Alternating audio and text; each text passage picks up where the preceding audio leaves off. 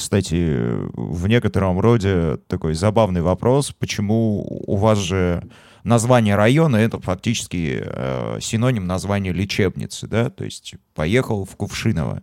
Потому что в 1800, по-моему, каком-то там, ближе к концу, в общем, 1800-х годов, планировали, где построить Вологодскую центральную лечебницу для душевнобольных. Вот и рассматривали район Старого шоссе, получается. Но в результате там построили казармы. И посудили, что негоже будет военнослужащим рядом с душевнобольными. И тогда им отдали имение Кувшинова, где там все это построили. Земля принадлежала больнице, там была куча скота, пахотных земель. И где трудились душевнобольные, тогда лекарств уже не было, только трудотерапия. Замечательно работала, давала прекрасный эффект, а еще они поднимали неплохой бабос и сами кормились органической пищей. И место там, ну, такое шикарное, я бы сказал. И потом оно, соответственно, больница обросла домами работников, инфраструктурой, и на месте больницы возник поселок. А сначала она была там одна. Слушай, а трудотерапия, она давала хороший эффект, да, ты сказал. А с чем связано? Ну, то есть это тоже вот эта история с очагами возбуждения в головном мозге, когда человек отвлекается и да. Ну, у тебя есть конкретная цель, тебе нужно ее выполнять. Во-первых, вот твое настоящее время сейчас имеет цель, смысл, и тебе некогда задумываться о своих больных мыслей, потому что там тебе нужно смотреть за конем, пахать поле или доить корову. Если ты с этим справишься, будет хуже. И обладая вот этой целью причастности к труду в виде результата своих действий, естественно, человеку становилось лучше. Ему некогда было утопать в своей депрессии, потому что надо работать, ему некогда было следовать за своими бредовыми мыслями, потому что ему надо было думать о другом и смотреть на другое, да, и за счет локуса внимания изменялась работа головного мозга, и она стабилизировалась без медикаментов. Ой, мы об этом давайте внутри поговорим, потому что есть вопросы, есть... Э, а у меня вот появилось небольшое понимание методы. того, откуда у нас такое большое количество диагнозов депрессии в современном мире. А, потому что не делаем ни хера, приходится думать много много и придумываем. Немного не так, ты себя... Себя, себя. нормально, нормально. Себя, да? Вот, ты оправдываешь просто, наверное, тех людей, которые ставят, особенно сами себе, подобный диагноз, э, думаю, что все гораздо интересней. Все намного проще в этом плане. Ну, то есть где от природы должен жить человек? Я не знаю, в райском саду, вероятнее всего. Ну да, ну да, да. Спасибо за ответ. Мы продолжаем.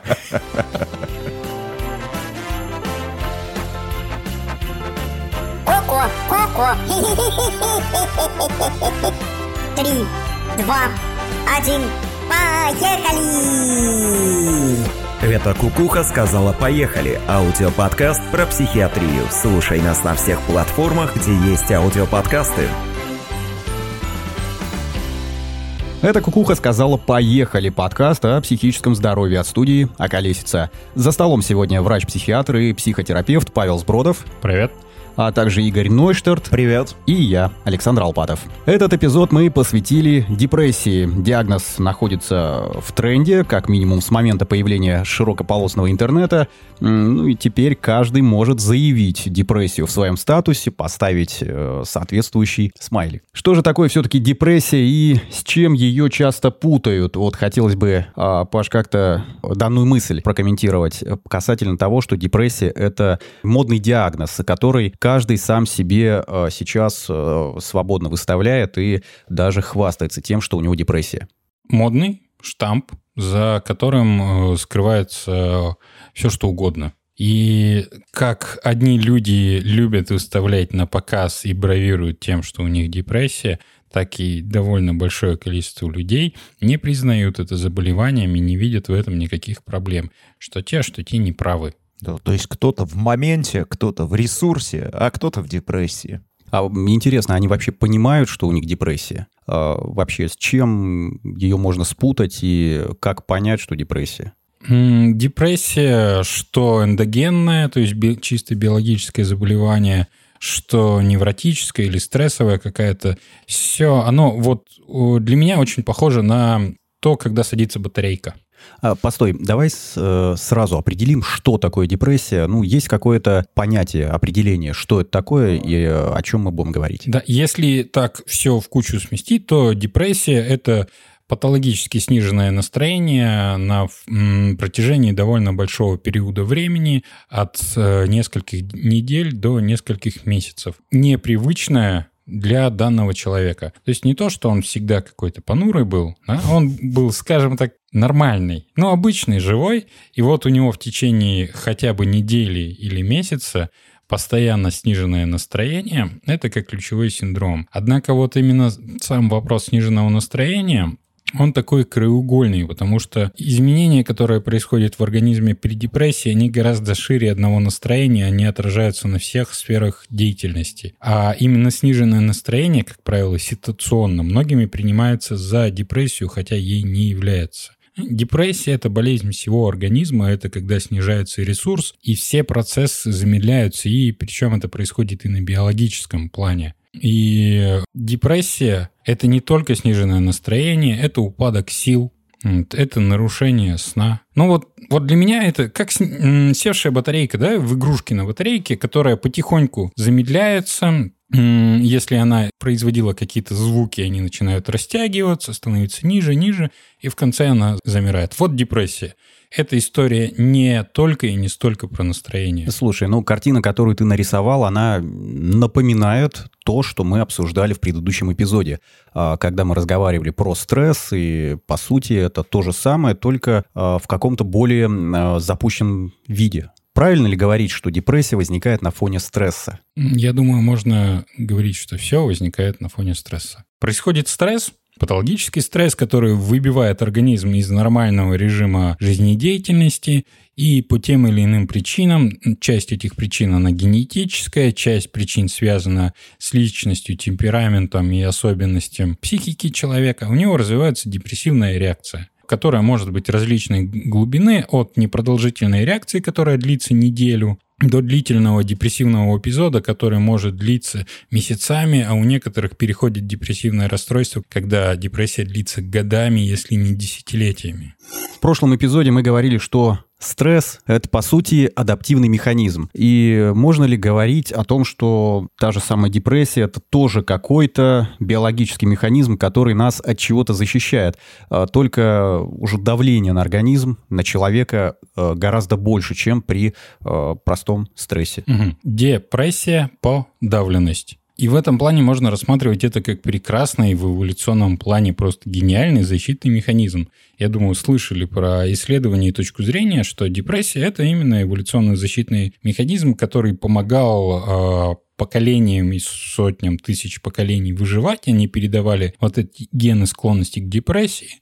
И вот они дошли до нас, современных людей. Причем это вещь, которая сейчас занимает довольно большой процент популяции. Значит, эта штука работает. Но пока звучит так, что лучше какое-то время полежать в подавленном настроении, чем паниковать и крутить одну и ту же мысль в голове постоянно. То есть разница между пластинкой, которая застряла в какой-то петле и прокручивает, и плеером, который чуть-чуть поджевывает кассету, она явно в пользу поджевывающего плеера. Ну да, первая история, она дает какое-то напряжение, даже когда ты об этом говоришь, а вторая история вроде как намекает на определенный отдых. Да. Но мне это представляется так, значит, все бессознательные механизмы адаптационные такие, значит, наблюдают за тем, что человек сознательно идет прям в пучину страданий и, возможно, своей физической смерти, и такие, типа, так, хозяин, ты тут явно начал принимать череду неправильных решений, и вот для того, чтобы мы вот как организм выжили, давай-ка ты больше не будешь принимать никаких решений, вот ляжешь лучше прямо сейчас вот и полежишь, и может быть, удастся перележать вот эту всю фигню, ситуация разрешится, и тогда, может быть, немножко там серотонинчика с дофаминчиком побольше, чтобы ты, наконец, встал и пополз куда-нибудь в безопасное место, а пока полежи. Подумай. Полежи, а лучше вообще даже не думай. Тебе полезней, ты явно делаешь что-то опасное для своей жизни. Вот. Все, как бы забираем у тебя право выбирать, забираем у тебя батарейки, лежи, отдыхай. Вообще, когда устал, звучит неплохо. Вот хотелось бы так, чтобы тебе отключилось все и ну, ничего не делать. Да, а да, подавленное настроение плохое, а это от чувства вины получается, да, что ты такой ай-яй-яй, нехороший, лежишь, отдыхаешь, пока все работают, и что-то, ничего не делаешь. Если в предыдущем случае, когда мы разбирали стресс от того, что ты что-то не так делаешь со своей жизнью, тут от того, что легкое подавленное настроение, может, не легкое, от того, что ты ни черта не делаешь со своей жизнью. Чувство вины, оно, несомненно, где-то рядом, ну, потому что достаточно сильно негативное, как и стыда, может быть, но тут немножко другая история. Оно может быть субъективным. Чувство вины, оно не связано с внешними причинами. Э, оно не логично, это иррациональное внутреннее чувство, которое связано с внутренними твоими убеждениями, а не внешними причинно-следственными связями в отличие от ответственности. Это две совершенно разных категории и совершенно различные вещи. Так вот, если ты оказался в депрессии, значит, ты уже наделал что-то такого, и все, на длительное время хватит с тебя поступков, лучше ты уж ничего не делай, милый, потому что иначе это приведет к каким-то более серьезным последствиям. И депрессия – это как раз вот способ затормозить организм, э, затормозить человека, который идет совсем не туда.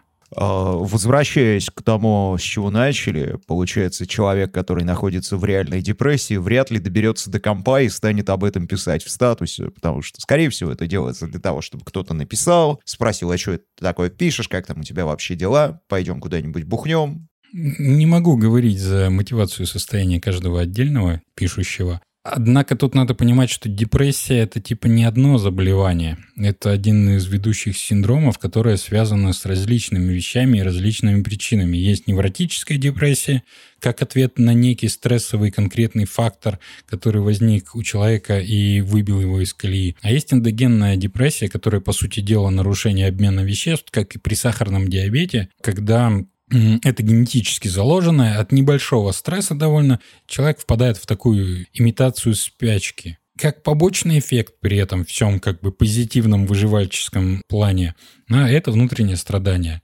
Это чувство вины, стыда, это постоянные мысли, что же я сделал не так, это тревожные мысли, страхи, это нарушение сна, нарушение питания, утрата аппетита.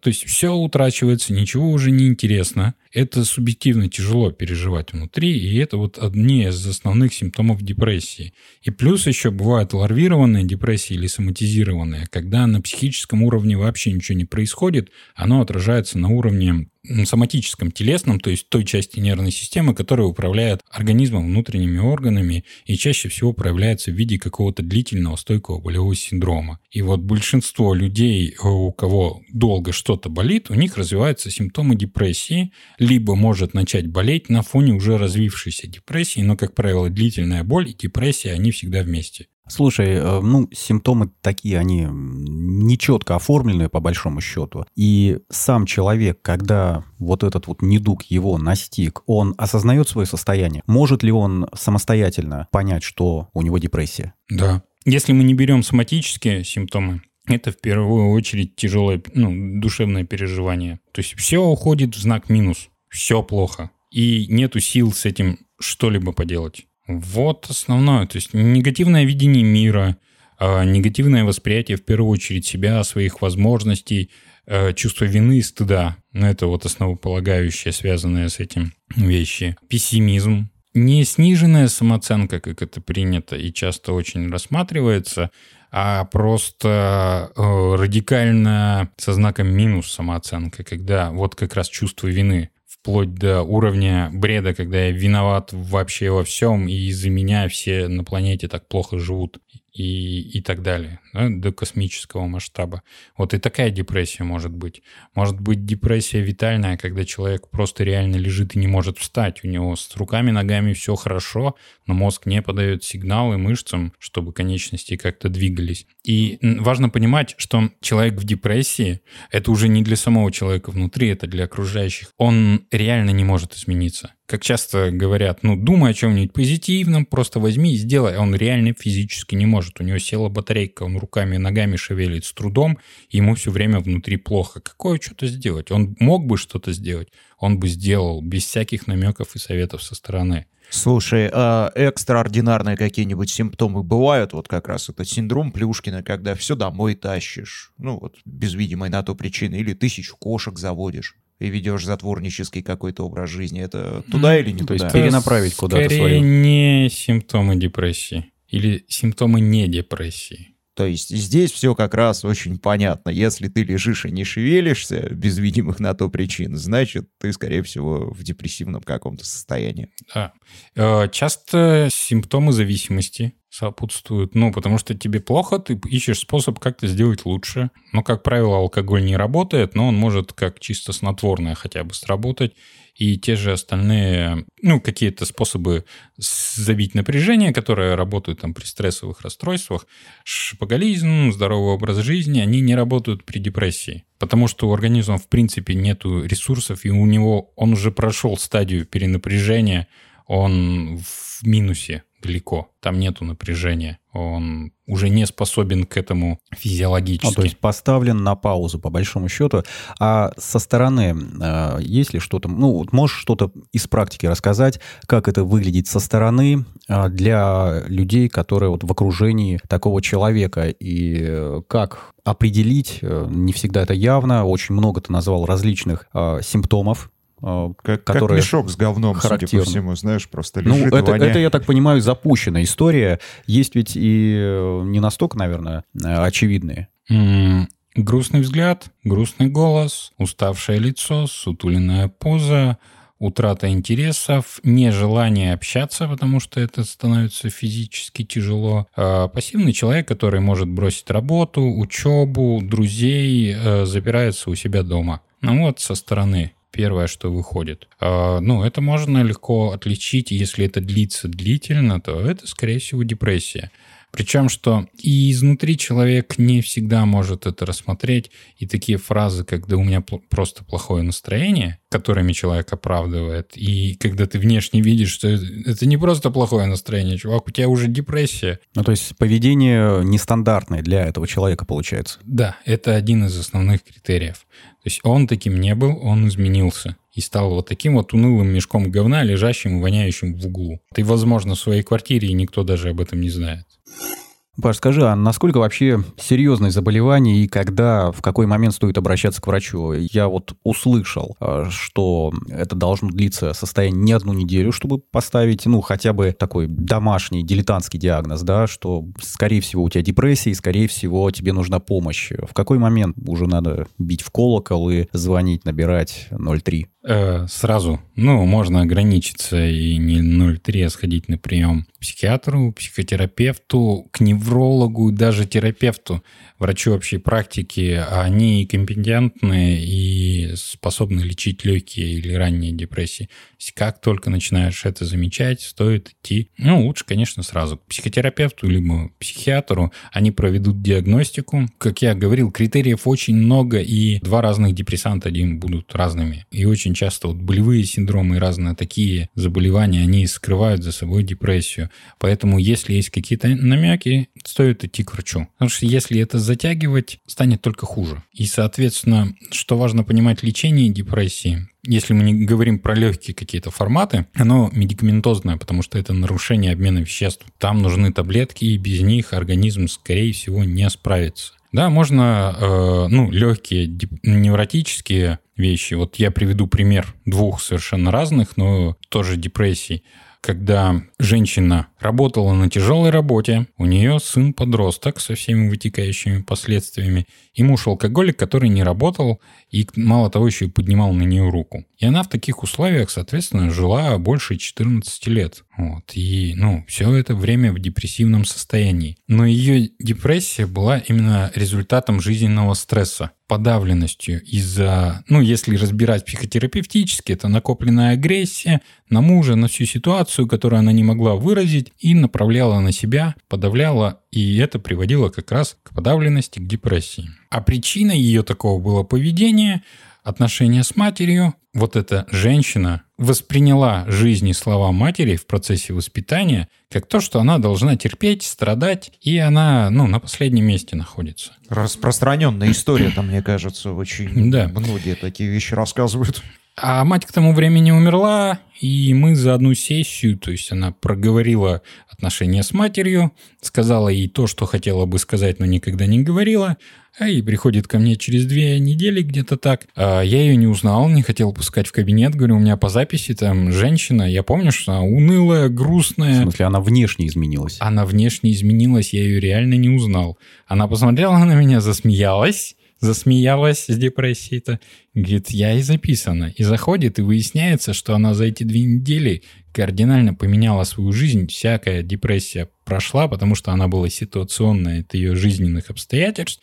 И, собственно говоря, она бросила этого мужа, взяла сына и улетела далеко-далеко отсюда. На случайно выпавшую вакансию в первый момент, когда она зашла на сайт э, поиска работы. Вот.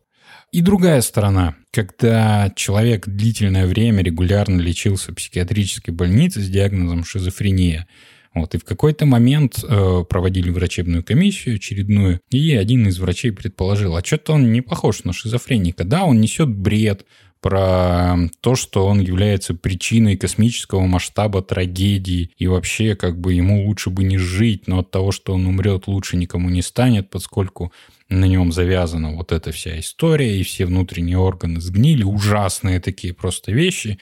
Он говорит, так у него похоже на депрессию, давайте-ка ему назначим антидепрессант. И его чудо, через месяц приема антидепрессанта человек тут заговорил, глаза прояснились, никакого космического заговора, все органы выросли обратно на своем месте. Он начал улыбаться веселиться. Он до этого около 10 лет лежал. А тут он начал ходить, бегать, проявил интерес к тому, что вокруг происходит. И что самое главное, и послужило критерием, он э, попросился выписаться, поехать домой. Там как бы мама, пока она еще не умерла, хотелось бы с ней время провести.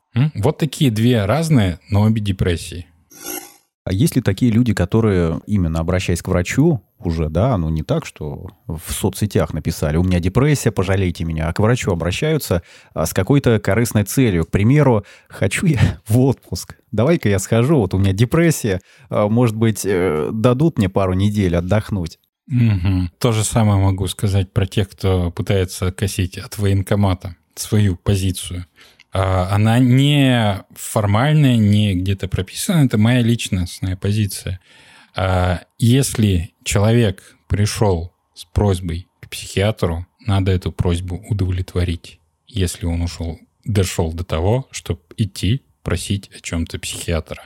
Даже если это не депрессия, что-то у него в жизни явно происходит плохого, не такого дезадаптивного, что не попадает под понятие психического здоровья, если он не может по тем или иным причинам, например, взять отпуск или поменять работу.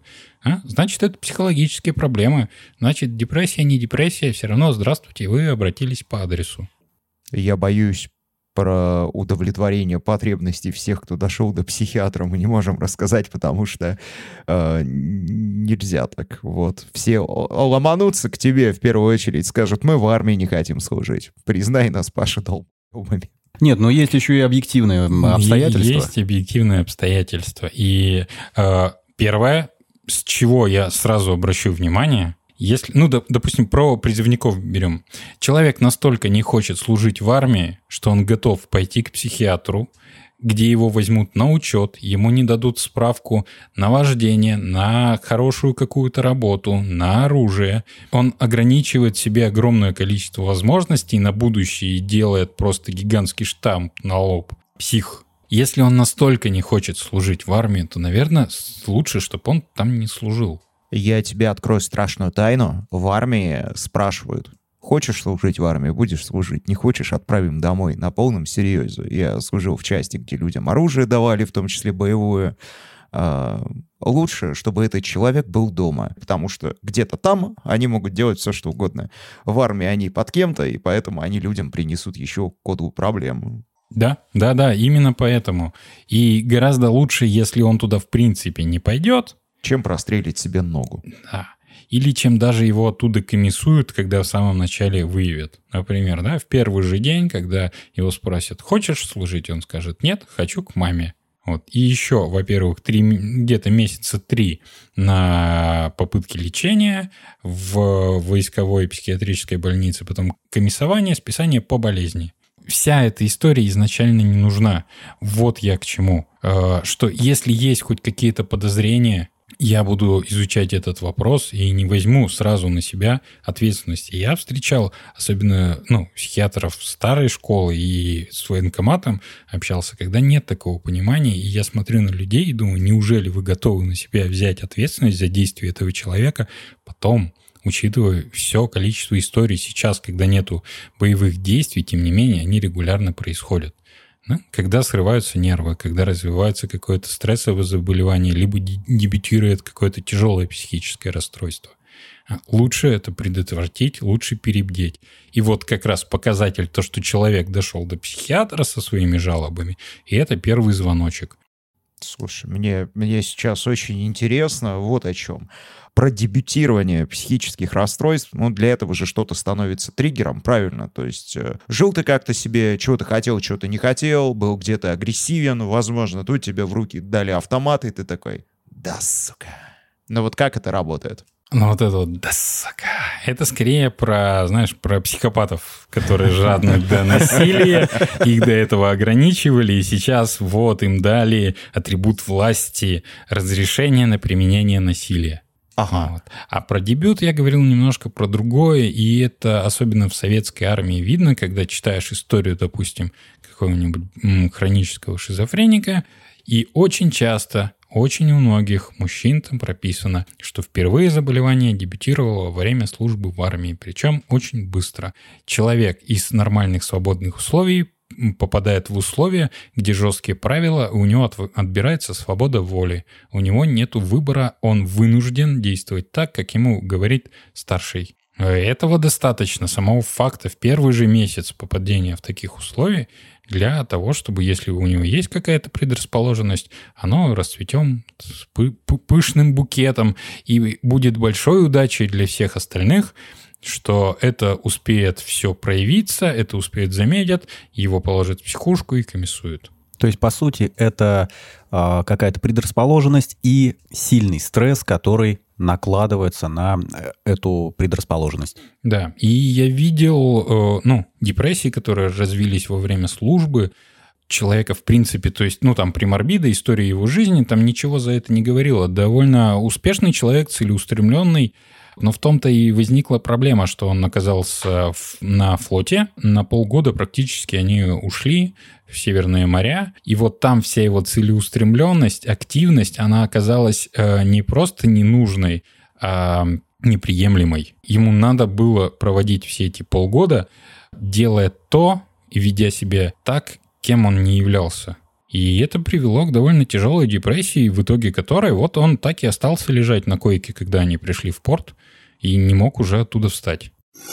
Смотри, а, это, это в армии. А если здесь, то есть это еще одна какая-то, наверное, достаточно распространенная причина.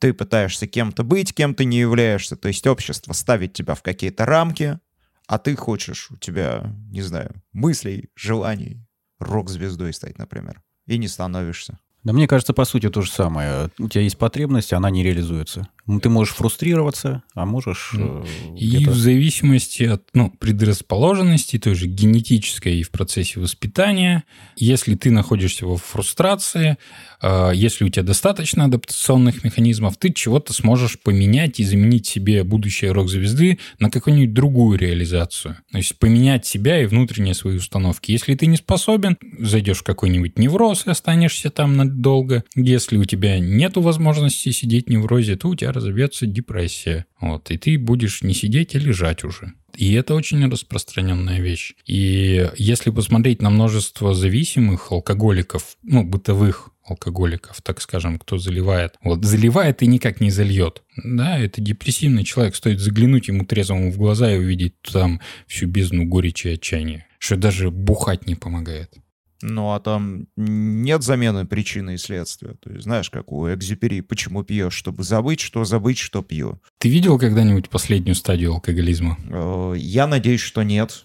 Ну так, а- а- они на улице. Ну, Ну, вот эти, которые да, валяются. Да, да, да. Они не похожи на грустных людей. Слушай, у них еще и отношения какие-то эти самые крепкие. По крайней мере, бомжи всегда ходят парочками, вот эти вот опойки. У них есть подруга. Возможно, у него одного, возможно, одна на всех. Нет, я думаю, они выходят в свет парочками, когда парочка А, ты- то есть заканчивается. вот это выход в свет, по-твоему? А У депрессивных алкоголь не работает. Депрессивный вряд ли станет алкоголиком, потому что до этого надо дожить и надо заставлять себя пить, а алкоголь не работает, нету никакой мотивации. А то он, скорее всего, либо заменит что-нибудь другое, либо поскорее как-то приблизит свою жизнь к смерти тем или иным способом. Если не получится у него при помощи, в первую очередь, окружения, социальной поддержки, все-таки обратиться за помощью. Потому что депрессия лечится, лечится очень эффективно. И достаточно попить таблетки. Через две недели, через месяц станет уже нормально.